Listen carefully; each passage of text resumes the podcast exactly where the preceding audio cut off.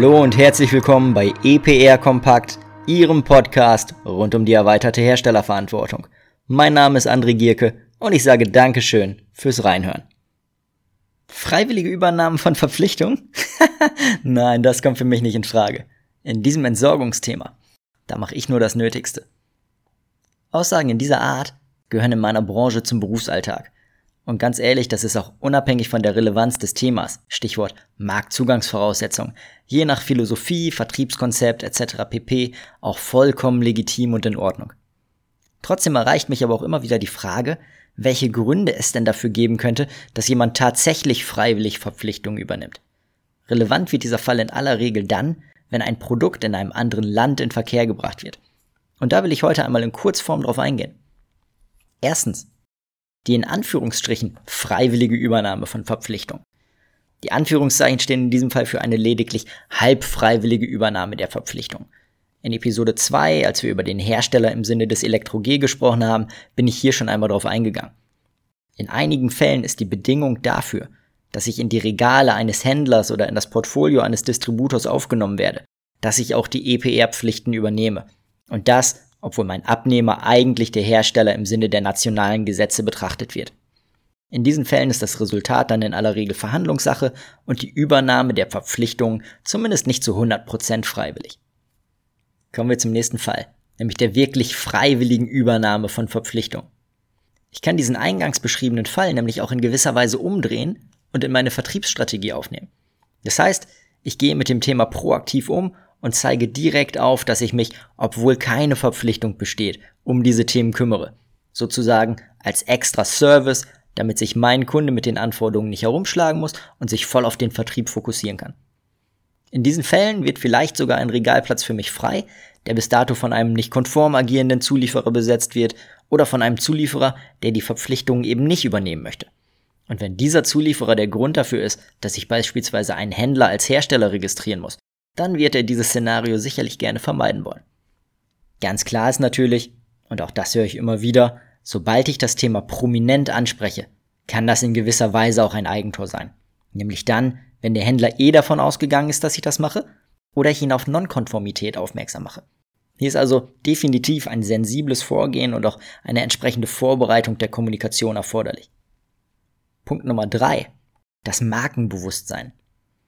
Nicht ausschließlich, aber insbesondere dann, wenn Sie ein starkes oder bekanntes Brand vertreten oder ein Brand, was eben auch für Nachhaltigkeit etc. steht dann ist Ihnen vielleicht besonders viel daran gelegen, dass die EPR-Anforderungen auch überall erfüllt werden, wo Ihre Produkte in Verkehr gebracht werden.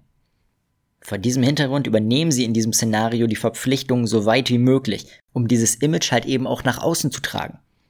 Darüber hinaus stellen Sie damit auch sicher, dass die Produkte zumindest innerhalb der Supply Chain, in die sie direkt involviert sind, auch konform in Verkehr gebracht werden. Ich will das kurz an einem Beispiel etwas verdeutlichen. Wir gehen davon aus, sie vertreiben aus Deutschland ein Produkt nach Italien. Der Importeur, ein Vertreiber, gilt als Hersteller im Sinne der italienischen Gesetze. Er kümmert sich aber nicht um die EPR-Pflicht. Ihre Produkte werden in Italien somit nicht konform in Verkehr gebracht. So weit, so gut. Wenn jetzt der Worst Case eintritt, also der Vertreiber sich für sein Fehlverhalten verantworten muss, dann sind Sie aber auf einmal auch, zumindest indirekt betroffen. Indirekt, weil ihrem Kunden dann ein Vertriebsverbot etc. droht.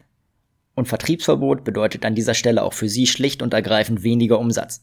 Zudem sind sie vielleicht sogar direkt betroffen. Dadurch, dass ihr Markenname in einem negativen Kontext durch die Gazetten geistert oder aber auch dadurch, dass ihr Kunde seinen Unmut an ihnen auslässt oder auslassen möchte.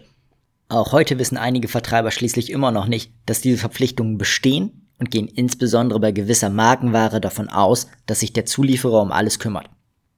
Und genau vor diesem Hintergrund sollten Sie sich vielleicht grundsätzlich Gedanken hinsichtlich der Kommunikationsstrategie machen, beziehungsweise darüber, wie Sie das Thema im Ausland angehen. Hier kommt dann Ihre individuelle Philosophie wieder ins Spiel. Wenn Sie keine Verpflichtung haben, können Sie ohne weiteres schweigen und Ihre Kunden einfach machen lassen. Das ist gelebte Praxis. Alternativ können Sie das Thema EPR und die Verpflichtungslage aber auch klar und direkt kommunizieren. Auch hier kann das Ergebnis sein, dass Ihr Kunde die Verpflichtung übernimmt, so wie es die nationalen Gesetze in diesem Fall ja auch oftmals vorsehen. Aber dann haben sie das Thema kommuniziert und die Verantwortung vielleicht auch schriftlich vereinbart. Wenn sie dann noch sicher gehen wollen, dass Ihre Kunden auch tatsächlich die Registrierungspflichten etc. wahrnehmen, eben um den Worst Case zu vermeiden, dann können Sie sich das sicherlich auch bestätigen lassen und oder zumindest in einigen Ländern sehr grob in den öffentlichen Registern überprüfen. Punkt Nummer 4. Zentralisierung. Ein letzter Punkt, auf den ich heute noch eingehen möchte, ist die Zentralisierung. Stellen Sie sich vor, Sie vertreiben Ihre Produkte an ganz viele verschiedene Händler in einem anderen Land. Dann müssen in diesem Land alle diese Händler die EPR-Pflichten für ihre Produkte übernehmen. Ein ganz typisches Beispiel hierfür ist sicherlich der Fahrradhandel. Viele Fahrradhändler sind vergleichbar kleine Unternehmen, teilweise Ein-Mann-Unternehmen. Und auch diese Fahrradhändler müssen im Zweifel die EPR-Pflichten erfüllen und sich beispielsweise registrieren, Mengen melden, entsprechende Gebühren zahlen etc. pp. Und um all diese Händler zu entlasten, könnten sie über die freiwillige Übernahme von Verpflichtungen nachdenken und die Anforderungen zentral übernehmen. Tatsächlich ist dieses Vorgehen in der Fahrradbranche übrigens sehr weit verbreitet.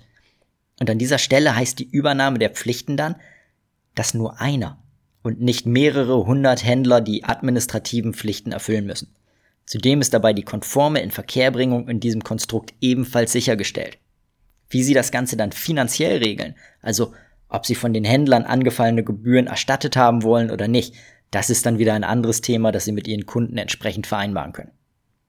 Sie sehen also, es gibt verschiedene Ansätze, warum eine freiwillige Übernahme von Verpflichtungen sinnvoll sein könnte Insbesondere sicherlich dann, wenn ich sehr viele und vielleicht überwiegend kleinere Kunden in einem anderen Land beliefere oder zum Beispiel meine Brand entsprechende Werte repräsentiert. Wenn ich im Gegensatz dazu nur den einen großen Zentraldistributor in einem anderen Land nutze, dann sind der Mehrwert und der Need sicherlich etwas geringer ausgeprägt.